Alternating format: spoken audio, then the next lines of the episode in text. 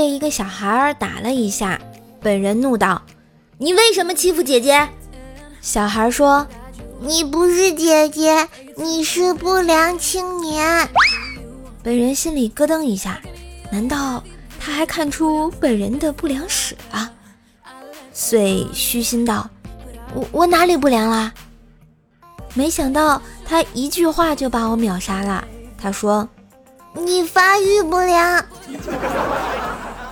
熊孩子，你家人在附近吗？我保证不打死你啊！你别跑！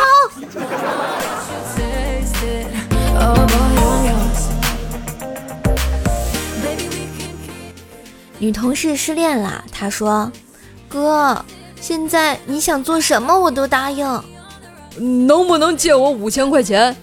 女同事生气了，接着说：“哥，你啥意思啊？大晚上过来就是为了跟我借钱？”我也生气了，说道：“你真的要我说明白啊？你不是有我五千块钱不还吗？然后我就寻思着问你借钱，然后我也不还，这样大家都扯平了吗？”哥，我再说一遍，现在你想干啥都行。他特意交代，机会只有这一次哦，你想好了再说。我仔细想了想，说道：“三千行不行？我的意思是多少要点啊？”然后只见女同事气呼呼的接着说：“哥，你还有没有其他正事没？”我想了想，说道：“两千，就两千了。”女同事哭了。你你就知道钱，我都失恋了。你你就知道恋爱，没个男朋友一个人过还不行了啊？安安静静的不好吗？这时候女同事哭得更伤心了。我开始劝导她，恋爱啊，从来都是痛并快乐着的。对方狠心，你该放下就放下，放不下呢就苦苦的练着，自己开心就好啊。开导后他还是不给我钱，我就留下了，总不能人财两空是吧？你们说对不对啊，哥们儿？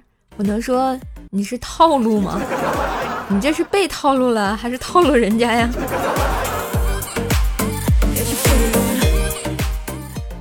和朋友呢去吃肯德基，邻桌的妈妈教育闺女，吃东西的时候不要吧唧吧唧的啊，不要发出声音。女儿就问为什么呀？妈妈接着说，这样半夜偷吃东西。才不会被你爸爸发现呀！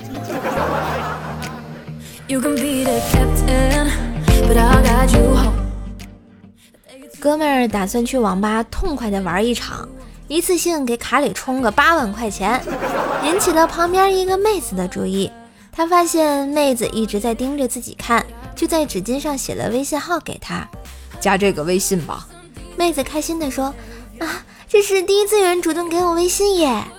哥们儿摆摆手说道：“这不是我的微信，是我哥们儿开的整容医院的啊！不是，要不要这么狠啊？”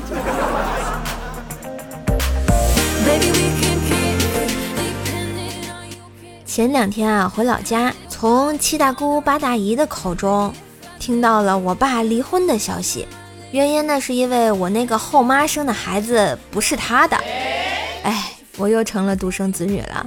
在家里亲戚面前不敢得意忘形，就是想跟大家分享一下我的开心事儿啊。